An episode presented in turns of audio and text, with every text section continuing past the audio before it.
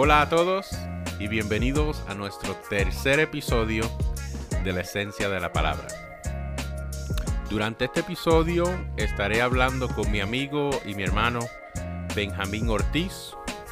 Benjamín es el joven que mencioné en el primer episodio y con Benjamín he hablado aproximadamente un millón de horas acerca de la palabra de Dios. Cada vez que nos vemos en la iglesia, cada vez que nos vemos donde sea, ah, terminamos hablando de la palabra de Dios. Y durante este episodio, Benjamín y yo estaremos explorando la palabra hebrea abad. Este episodio será un poco diferente, ya que Benjamín, al igual que yo, domina el inglés mejor que el español. Así que será estilo Spanglish.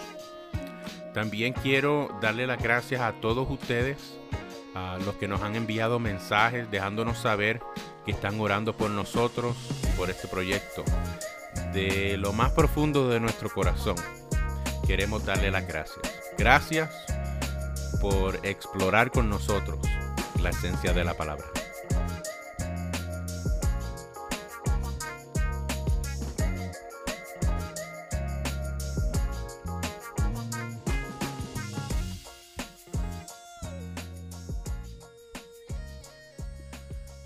Quisiera empezar diciendo que es un honor to have you here uh, recording this episode with us today. Uh, I have seen you grow into the young man that you are today, and I am extremely proud of you and the, the young man you have become. Uh, how are you doing? Estoy bien, gracias a Dios. I'm doing very well. Um, thank you for having me here. It's an it's an hour an honor for me also to be here to to talk about the essence of the word. Amen. And so, Amen. yeah. Eh, la palabra hebrea abad ah, la encontramos en el Antiguo Testamento aproximadamente 289 veces. Hay diferentes ah, variations of this word Mhm. Uh, y hay many, many more times that it's mentioned. But the specific word abad is 289 times. What what what did you find on this word? Bueno, lo que yo he encontrado sobre la palabra abad eh, básicamente significa servir, trabajar y adorar. Ok. Uh, fue lo mismo que yo encontré.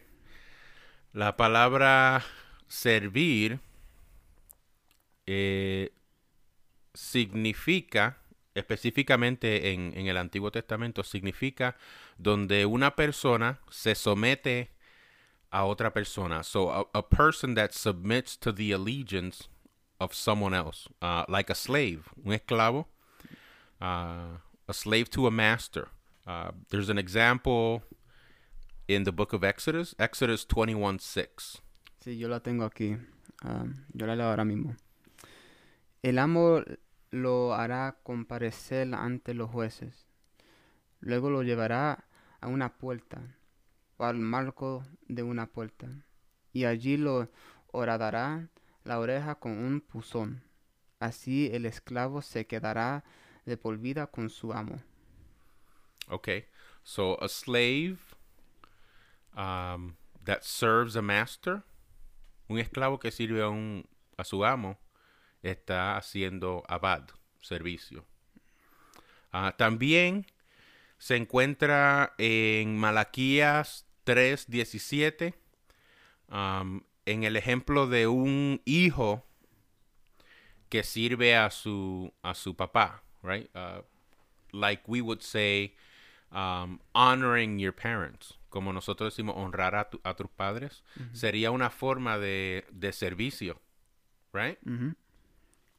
Ah, d- el tercer ejemplo que tenemos en el segunda de Samuel, capítulo 16, verso 19, es como se sometería una persona que sirve al rey. So someone like a subject that serves a king, uh, that is service. That's also service. First King chapter 12 has an example of uh, King Rehoboam, right? King Rehoboam is asked by by the people to like, "Hey king, can you lighten our load because like your dad Solomon, you know, he put a, a really heavy load on our shoulders and sabe, queremos que tú nos alivies la carga que nos puso tu papá." Ujú. Y they said, in return, if you lighten our load, we promise to avad you as king. Tú nos quitas la carga y nosotros vamos a avad. Te vamos a servir como rey. So that's that's an interesting concept there. Ah, la segunda definición es uh, worship o adoración. Y worship, worship was interesting because worship in the Old Testament is not just worship to God, um, but you can also find it like in, in the book of Joshua, Joshua 24 14. Um, the word ab- abad is used as worship for Yahweh. Uh, but then you look at Exodus 25, or chapter 20, verse 5, and it's used um, as worship of idols. So you can you can use the same word abad para describir dos tipos de adoraciones, adoración a Dios, adoración a ídolos. También cuando when Yahweh calls Moshe, Moisés, to, to lead his people out of Egypt, Dios le dice a Moisés, quiero que saques a mi pueblo de Egipto para que ellos me hagan abad en el desierto, Ujú. para que ellos me adoren en el desierto. Y you can use the word interchangeably. So were they going to worship in the desert? Or were they going to serve God in the desert? Or were they going to work in the desert? How about not all three? How about all three? Los tres. How so? Yeah, it's interesting. Yeah, it's very interesting. Maybe to work the land, Hmm. Okay. right? Because I'm assuming, you know, they're gonna be in the desert. You know, food is gonna be very scarce, Right. so they probably will have to work the land in order to find food. And I I think this is where uh, the translations, right? Because we don't know exactly which part of Avad. No sabemos exactamente si lo que el autor de Éxodo quería decir. Mm-hmm. Quería decir adorar, quería decir trabajar o quería decir servir. But we we look at what's going on and according to the story we kind of put the word that better fits. Uh-huh. So in this in this portion they put uh, worship because it, it seemed, you know, fitting. El ejemplo que tú, di- que tú, que tú dices sobre el sometimiento, yo estaba pensando y ¿será que tu sometimiento a tu pareja puede ser abad también Huh. a Dios? Tal como ustedes se someten a- a un, ustedes mismos, you know, eso puede ser otra forma de abad. Yeah. I think so.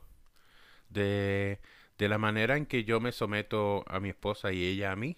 Uh, I think that's a way that we serve each other, Mm. right? Mhm. Uh, not so much worship each each other, but I think it's a way that we serve each other in, in that in that covenant of marriage. Mhm. Yeah, I think so. Okay. So ya tenemos service, servicio y adoración, worship. La tercera parte de abad sería trabajo, work. Y esta palabra se usa en referencia a, a, you know, vocations, just whatever job you have, whatever you do for a living. And and not only what you do for a living as it relates to God, but also like what you do, you know, as a secular job, Ujú. Uh, so, puede ser un trabajo secular. Uh, Éxodo uh, 5, verso 18. Puede ser un trabajo sagrado, como dice Éxodo capítulo 13, verso 5. Puede ser un trabajo donde, where they pay you, donde te pagan. Como, por ejemplo, Génesis 29, 27. O puede ser un trabajo donde no te pagan. Ujú. Uh, Jeremiah 22, verse 13.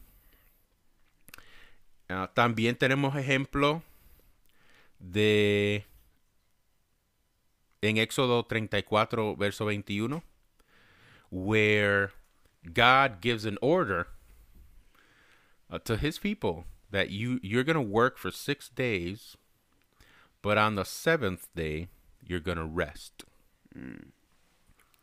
And this is where I stopped for a little while. Yeah. Why do you think I stopped there for? I think we have the same idea. I, I, think that we both stopped here for a while. Ah, este, sí, porque esa palabra que, que en Éxodo, de que por seis días trabajarás, you know, usa abad, ¿verdad?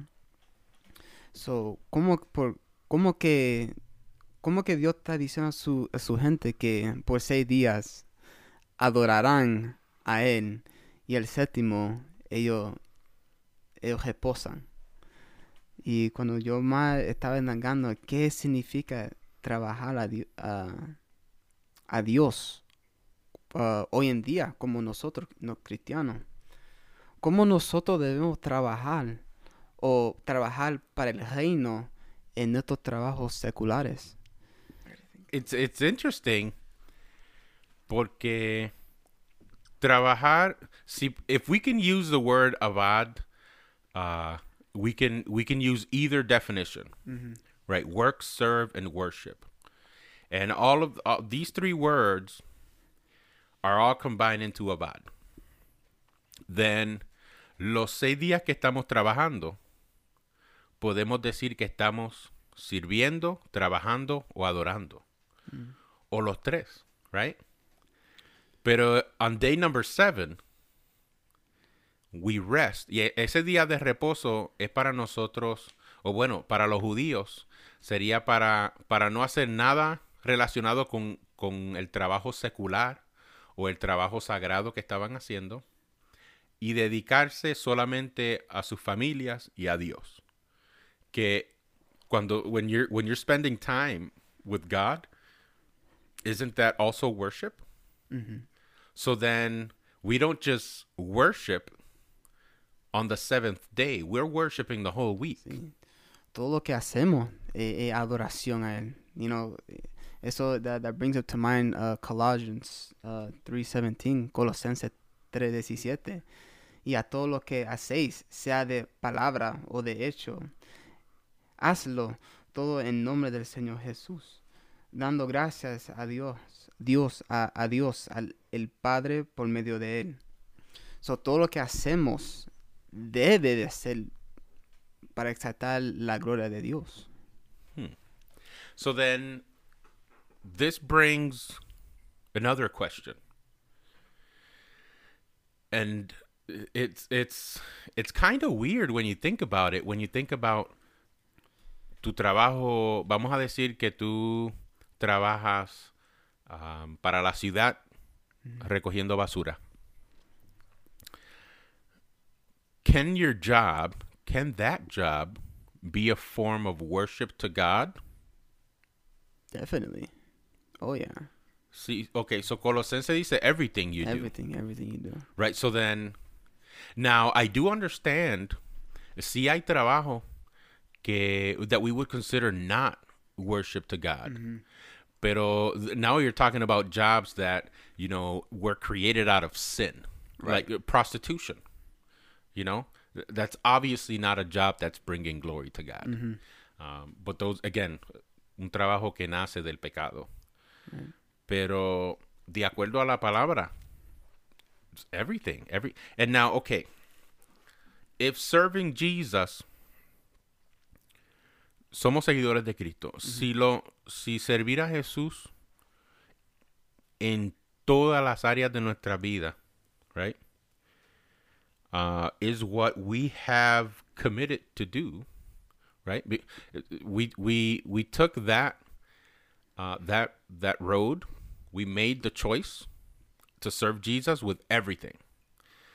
Uh, then work, right? I and I want to focus on work, porque eh, you know, además de dormir, that's what we do with the like one third of our day is work at Right. least. Do- si dormimos ocho horas, trabajamos ocho horas, y las otras ocho horas they kind of just disappear because you don't even enjoy those, Right. you know. So, if we are committed to Jesus with everything that we are and everything that we do, then should we be influenced or impacted by the fact that work can be a form of worship? Yeah. I mean, it is. I mean, the the word commands us to do everything for His glory. Like for example, I I worked for uh SkyWest, right, a airplane company. Um, let's just say that you know they're not a very Christian company, right? They're not a, a probably the very few Christians that were in there. But in the way that I would avoid in in in in the workplace is that I would I would speak my faith with my coworkers, right? I would be I would try to be punctual. I would try to be honest, you know. I would try to um work in the best interest of the company, right? To be a good employee, those are good qualities in which you can serve that can be your avad to God. And see, ahí es donde, donde it, it just doesn't fit into our ideas. Because cuando yo pienso de alguien que está trabajando for the Lord, you, you right away you think uh, a pastor, an evangelist, a, a missionary, right? Um, yo no pienso oh, a carpenter is worshiping the Lord with a hammer. Uh, I don't think of you know you at SkyWest. Um, how how how is that worship to the Lord? But then when you when you say it that way, you know, uh, you're being an example. Right. So Yeah, like I would I would I knew that my coworkers weren't, you know, necessarily Christian. Either one would believe, one didn't have want to do anything to do with God. But I would pray. I would pray, God, you know me. You know I'm not gonna be going up to people and be like, You know Christ? Do you know your Lord and Savior Jesus Christ? But I would pray, I would tell God, it's like, bring him to me and I will tell them about you. And within a week, you know, people would randomly come up to me and start a conversation, you know, about like, oh, what's the difference between Catholic and, and, and Christian? I'm like, oh, well, l- let me tell you, buddy, the difference. And, and and from there, it just went on, and to the point where even my my my buddy Mike, who I work with, you know, he's very anti-Christian, but when it comes to me, he's very respectful about it because he knows that like I'm not just some other Christian, you know. And so he would ask me, which is very rare. So Yeah. Okay. And, and I think that's where we, like I said, it doesn't fit into our idea.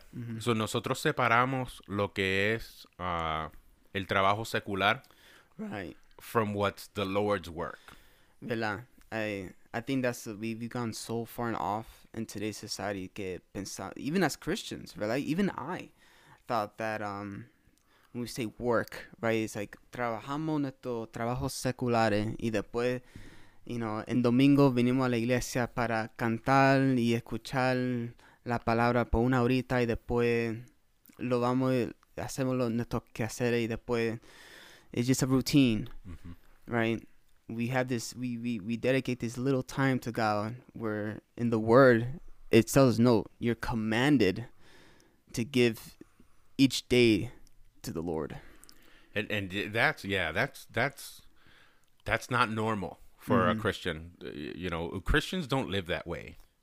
Nosotros, like you said, we work, and our work is our work, and then the time we spend at church, that's our Lord's work. Right. That's you know, um, but like you, it's like you said, uh, Colosenses 3.23. When I read that, I'm like, okay, so it's not just some things. It is everything you do. Everything. You know? And and I'm uh, yo estaba tratando de uh, like like fit into my mind like okay. Like I I went down the list, bro. I went down the list and I said how does a barista at Starbucks worship the Lord? You know, it's funny you bring that up. I I um I watched a guy on YouTube. I think you know Isaiah Saldivar, Mhm. and he was testifying his the the bit the beginnings of his ministry. How he how he would work in Starbucks, and at Starbucks he was delivering people of demons. It was crazy. Where the manager had to be like, you you can't do you can't really do this here at Starbucks. So he would bring people uh, into Starbucks like I think it was like very early. So it would just be him in the in the in the sh- in the in the store by himself, and he would bring people, and people were just being like liberated, delivered. And this is at Starbucks, you know. Right. You don't expect it. you don't. So then let's let's reflect on this. Uh, what does it even look like to work uh, a, nine to five, right? That has nothing to do with church. Uh, it has nothing to do with our idea of God's work. How, what does it look like to, to work like this as if it were working for the Lord, you know? Like I think that's it's worth meditating. Like if, if if there's something that the word tells us to do a lot is to meditate. meditate, yeah. You know, like like consider things. So I think it's it's worth meditating over, uh, because just considering the idea would be life changing. It, it would completely restructure your your everything. Right. Now everything I think about is like like am I am I really truly working for God? Like what have I been doing this past 21 years of my life? Where all I did was dedicate this little time for God and the rest of the week was just for the world, basically.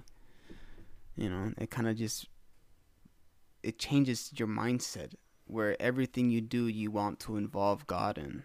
Yeah, I think so. Uh, absolutely. Like I believe it. I believe it.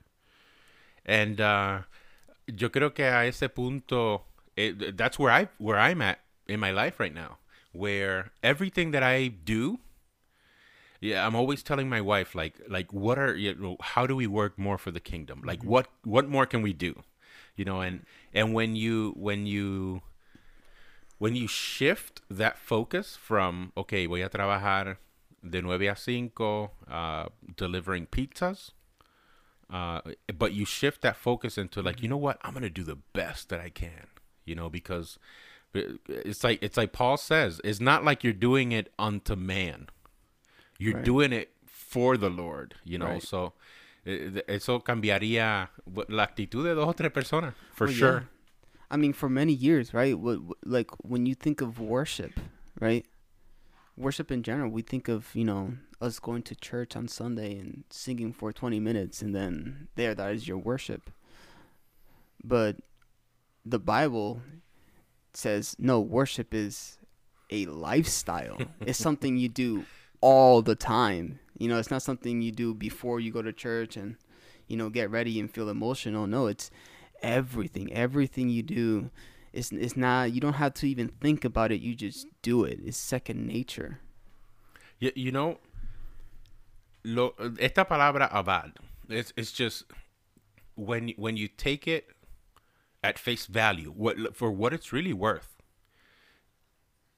It it just it it completely changes. It mm-hmm. changes everything. Because you have to consider the three meanings of it. Right in any area of your life. So con mi trabajo, como número uno, cómo estoy trabajando.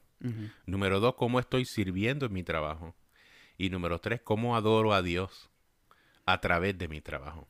And I think this is what, what Paul was saying uh, to the Colossians, right?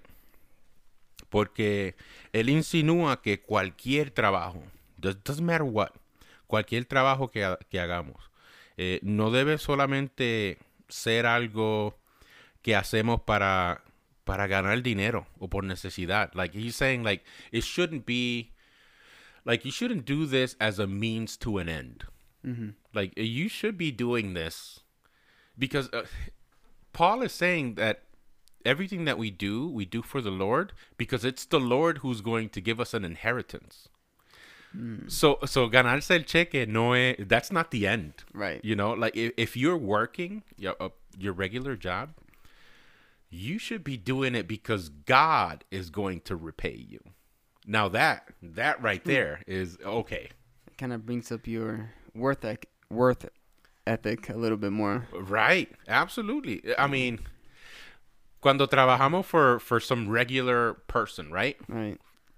Uh, you really don't see the value because it's not your company. Right. You know, you don't own it. You you have no stock in They it. They don't really care about you either. Right. Y- As soon as they fire you or you leave, You're replaceable. exactly. But Paul is saying like, no, no, no, no. Don't don't do it as if you were working for that guy. Because yeah, he's going to give you a paycheck at the end of the week. But in eternity, like you have to like Avad is making us consider our work not for now, but for eternity. Hmm. That How does our work here and now transfer into eternity? Well, I guess that brings up another question, right? You know, let's say you're not saved, right? You don't believe mm-hmm. in Jesus, but you have done works for the kingdom. Do those works, you know, do they still transfer over to eternity? Uh, You know, I would say, si, okay, so tú dices, una persona que no le sirve a Dios, que nunca ha aceptado a Jesús como su Salvador, pero que ayuda a la obra, ayuda a una iglesia o hace good works. Right. But then that that brings that brings then we're not saved by our works. Right. Salvation is only through faith because of the work of Jesus. Mm-hmm. So I don't think that that would necessarily transfer into eternity because it's not about our work. It was never founded on Jesus to begin with. yeah, exactly. Exactly. So it wasn't really technically a work for God. That's right. That's right. So then, let's say you don't have a job, right? Let's say you're you're in your teens, you don't have a job yet. How do you still work, um, for the Lord, right? Hmm. How can your avad every day, you know, be for the Lord? If you don't have a regular job, Yeah, Ok, pues entonces, si no trabajas, look at the look at the definition of the word. Si no trabajo, estoy sirviendo. Si no estoy trabajando, estoy adorando. Like uh, you have to if if someone doesn't work a secular job, uh, it doesn't mean that they're not able to worship in any other way. S- It's service. I mean, service within within the church and within the community. Like there's just a million ways that you can serve. like You it's kind of like what you said about like um honoring your parents. You know, that can be a form of avad. Yes. where you're you're not only serving but honoring your parents as you're commanded in the word. Absolutely, absolutely. You know, I was I was talking about the, yo creo que uh, el domingo pasado, el martes pasado, uh, tuvimos uh, nuestro estudio de jóvenes. And uh, I remember saying a los jóvenes, oh, porque tú quieres servir en la iglesia and you want to play an instrument, o sabes, quieres predicar o quieres hacer aquella otra cosa. Pero hay personas que, que dicen, well, I, I don't have any talents, right? And, and I recommended, and, and I, I, I still recommend it. Uh, nuestra iglesia local tiene un ministerio de evangelismo, uh, el ministerio Adulam. And I said, you have no idea how you can serve. Now, you're serving the community, but ultimately you're serving in the kingdom of the Lord, like you're, the kingdom of, of God. That's what you're serving for. So there, there's always a way. There's always something Right. Like it doesn't have to be work. Doesn't have to be a nine to five. Yeah. I think I think sometimes we we also get so caught up on the way we want to worship or serve or work for for the Lord that we often forget about who we are really worshiping. And so Mm. that kind of limits you know our motivation to do something because we expect oh we need to be at this level to do something when in reality all you had to be able to do is to be obedient That's that's true. You know, I was I was uh cuando estaba buscando información encontré uh, this quote by David Miller. And and David Miller says uh, regardless of y- the job level or the salary that you get, um, no importa el nivel de tu trabajo, tu salario, uh, los empleados de hoy, de hoy en día, quieren que su trabajo sea más que solamente poner pan en la mesa. You know, they they they want everyone is looking for a job, and, and our generation, um, and your generation, the, the the younger generation, like everybody wants to make a change, right?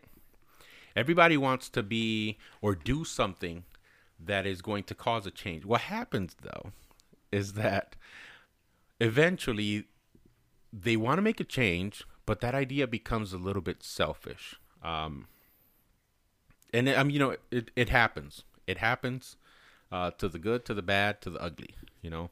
And uh, this is true for a lot of people. Uh, yo quiero hacer un cambio con mi trabajo. Yo soy uh, trabajador social, and I work with uh, the elderly and the disabled. Um, and I I love I I love to think that what I do for a living is work for God. Porque estoy ayudando a la población envejeciente, a personas deshabilitadas. um, y yo, yo pienso, eh, esto, esto que yo estoy haciendo, this is God's work. Yo estoy haciendo mi avad diario, ocho horas diarias de avad, de trabajo, de servicio, de adoración a Dios a través de lo que hago. But it's not the same for other people. Like like I said, what about the mechanic? You know, what about uh, uh, the carpenter? You know, how do they feel? And um, you know, it's uh, when we consider this, you know, we we separate, we separate uh, what we would say God's work from any other work. And uh, yes, you know, we say yes. You know, being a policeman, God's work, but get that you're bringing peace. You know, uh, firefighter, doctor, nurse, but construction, not so much. Uh, mechanic, janitors, food service, no. But Colossians, man, Colossians just brings it like, no, I'm sorry, buddy. everything everything, everything. So el, el, el trabajo ah, juega un papel integral en nuestras vidas. Ah, no solo, not just in our everyday life, but in our spiritual life. Yeah, you know, I, I I wrote that down and I was like, hmm, how exactly does my everyday job play a role in my spiritual life? Ooh, that's a good question. I think that comes to mind um, when we dedicate our work to God. I think it, it, it kind of humbles us in a way Hmm. where it's not for ourselves because we can we can very easily fall into that you know prideful mindset where like oh look at look God look at what I'm doing look at look at the stuff that I've done for you. But he's like, you don't even know me. It's like, who are you really doing it for? And so when you focus your work for the kingdom, not to bring glory for yourself, but to bring glory for him, it, it humbles you in a way. So, okay. You know, this brings up another question. you know, the, the more you talk about it, the more questions you have. Mm-hmm. Otra pregunta. How, like, how can I make sure that the work that I'm doing as my secular job brings me closer to God.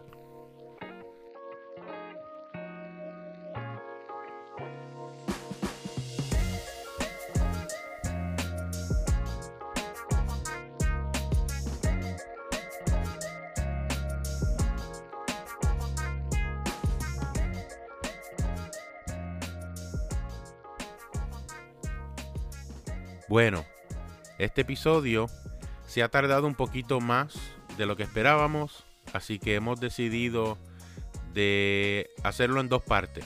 Así que saldrá este primer episodio y luego saldrá la segunda parte aproximadamente una semana después.